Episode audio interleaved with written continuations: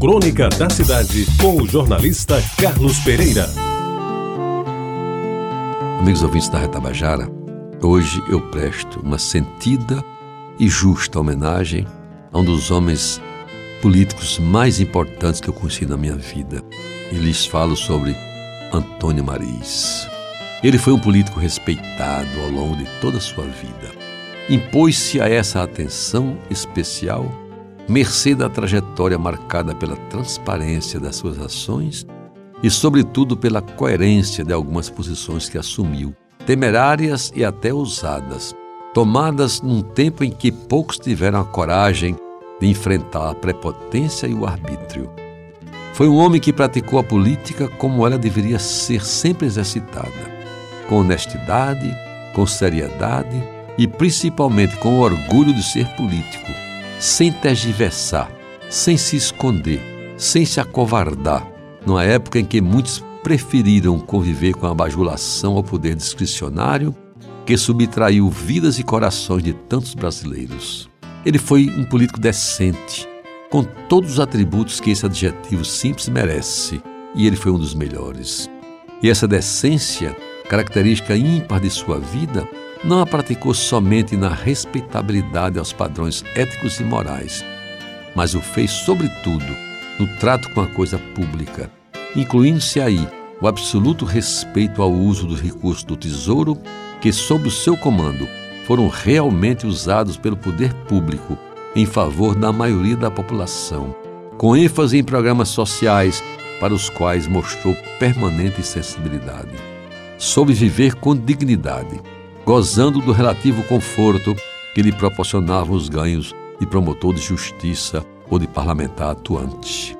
Lembro que num longínquo março de 1980, quando imperava o regime das eleições indiretas, eu escrevi que ele era um predestinado a subir as escadas do Palácio da Redenção.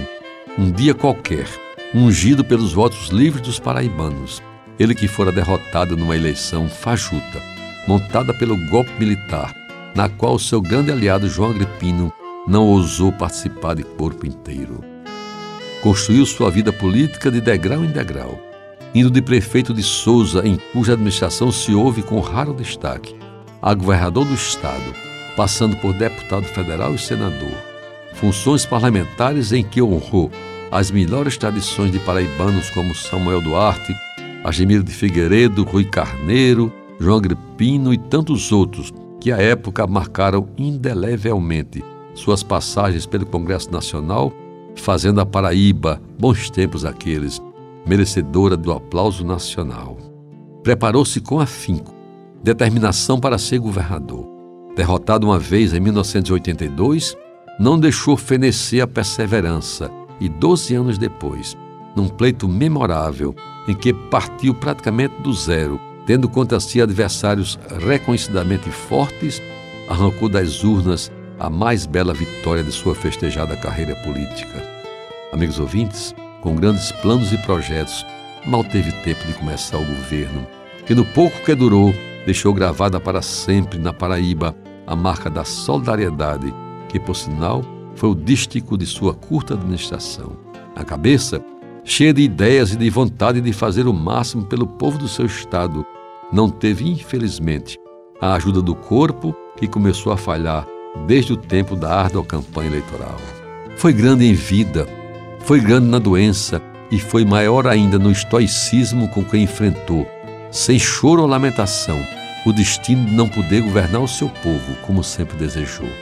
E se o seu corpo não resistiu, a sua mente produziu ideias e ensinamentos que não morreram com ele. Continuam vivos na memória daqueles que, como eu, tiveram a graça de conviver com Ele, de aprender com Ele, de sorrir com Ele e de chorar por Ele.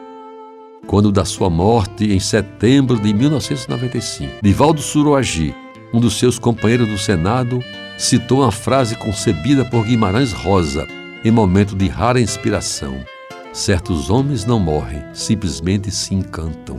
Foi assim com Antônio Marques da Silva Maris, que se encantou, deixando-nos de certa forma órfãos. Eu que perdi o grande amigo, a Paraíba que perdeu seu governador e o Brasil que perdeu, sem dúvida, um grande estadista. E para terminar, não posso deixar presa a exclamação: e que grande falta ele nos faz. Você ouviu Crônica da Cidade com o jornalista Carlos Pereira.